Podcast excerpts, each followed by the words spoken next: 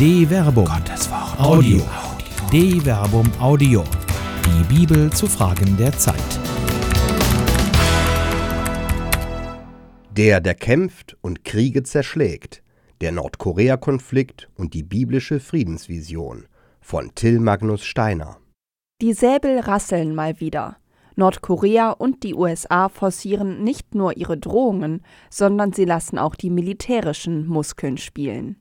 US-Präsident Donald J. Trump warnt vor einer Eskalation im Nordkorea-Konflikt. Am liebsten würden wir diese Dinge diplomatisch lösen, aber das ist sehr schwierig. Es besteht die Möglichkeit, dass wir am Ende einen großen, großen Konflikt mit Nordkorea haben. Absolut. Im Angesicht von Konflikten kann zwar eine Diplomatie ohne Waffen wie ein Orchester ohne Instrumente sein, aber keiner möchte in diesem Fall das Konzert hören. In diesem Konflikt sind die Waffen Teil des Problems. China und Nordkorea, Südkorea, Japan und die USA. Man fühlt sich gegenseitig bedroht. Und während Nordkorea und die USA aufrüsten, liegt die eigentliche Handlungsmacht bei China, dem einzigen mächtigen Verbündeten, den Nordkorea noch hat. Ein amerikanisches Atom-U-Boot ist nun in Südkorea stationiert. Ein Flugzeugträger ist auf dem Weg ins koreanische Gewässer. Auch treiben die USA den Aufbau eines Raketenabwehrsystems in Südkorea voran, das nicht nur Nordkorea, sondern auch Russland und eben China als Provokation ansehen. Kim Jong-un sieht die USA als Aggressor, plant weitere Atom- und Raketentests, die wiederum Südkorea und Japan als Provokation betrachten.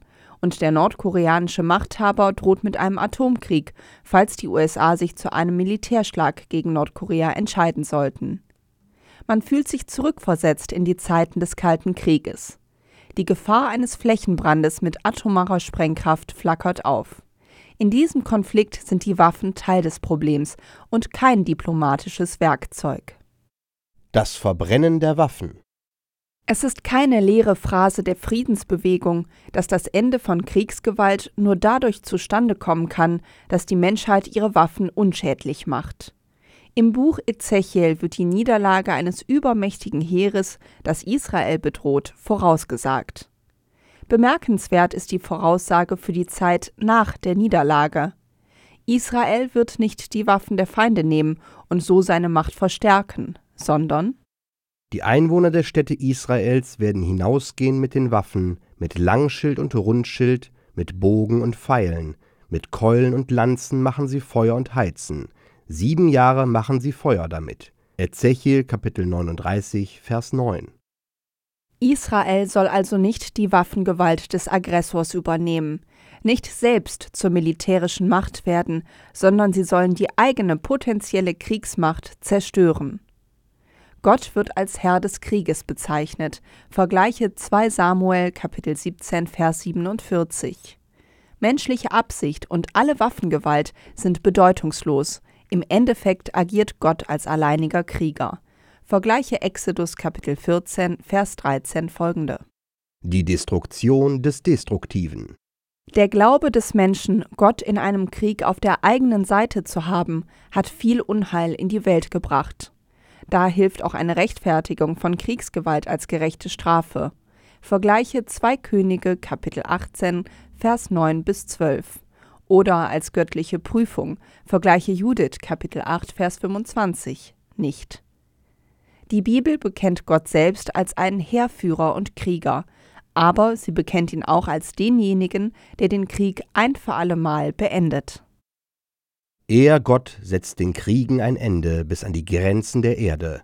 Den Bogen zerbricht er, die Lanze zerschlägt er, Streitwagen verbrennt er im Feuer. Psalm 46, Vers 10. Der Beter des Psalms macht keinen Unterschied zwischen israelitischen Waffen und denen der Feinde. Der wahre Herr der Kriege wird als derjenige bekannt, der allen Kriegen ein Ende setzt. Der kämpfende Gott wird zum Friedensbringer. Während im hebräischen Text des Buches Exodus Gott noch als Mann des Krieges bezeichnet wird, greift der Übersetzer ins Griechische in der Septuaginta ein und wandelt das Gottesbild. Gott ist der Herr, der Kriege zerschlägt. Siehe Exodus Kapitel 15, Vers 3. Frieden schaffen. Frieden kann man nur mit Waffen schaffen, wenn man sie am Ende vernichtet. Im Nordkorea-Konflikt wäre der Abbau des amerikanischen Raketenabwehrsystems eine erste Maßnahme, um China diplomatisch in Position gegen Nordkorea zu bringen. Der Glaube an die eigene Macht kann sich gerade in der eigenen Abrüstung zeigen. Dies ist ein Wagnis und keine kluge Taktik gegen jeden Feind. Aber was sind in diesem Konflikt die Alternativen? Gegen die Gefahr des Krieges hilft nur die Vision des Friedens. Kriege können nur verhindert werden, wenn Waffen vernichtet werden. Dafür muss der Mächtige aber den ersten Schritt tun. Eine Produktion der Medienwerkstatt des katholischen Bildungswerks Wuppertal Solingen-Remscheid. Autor Till Magnus Steiner, Sprecher Jana Turek und Marvin Dillmann.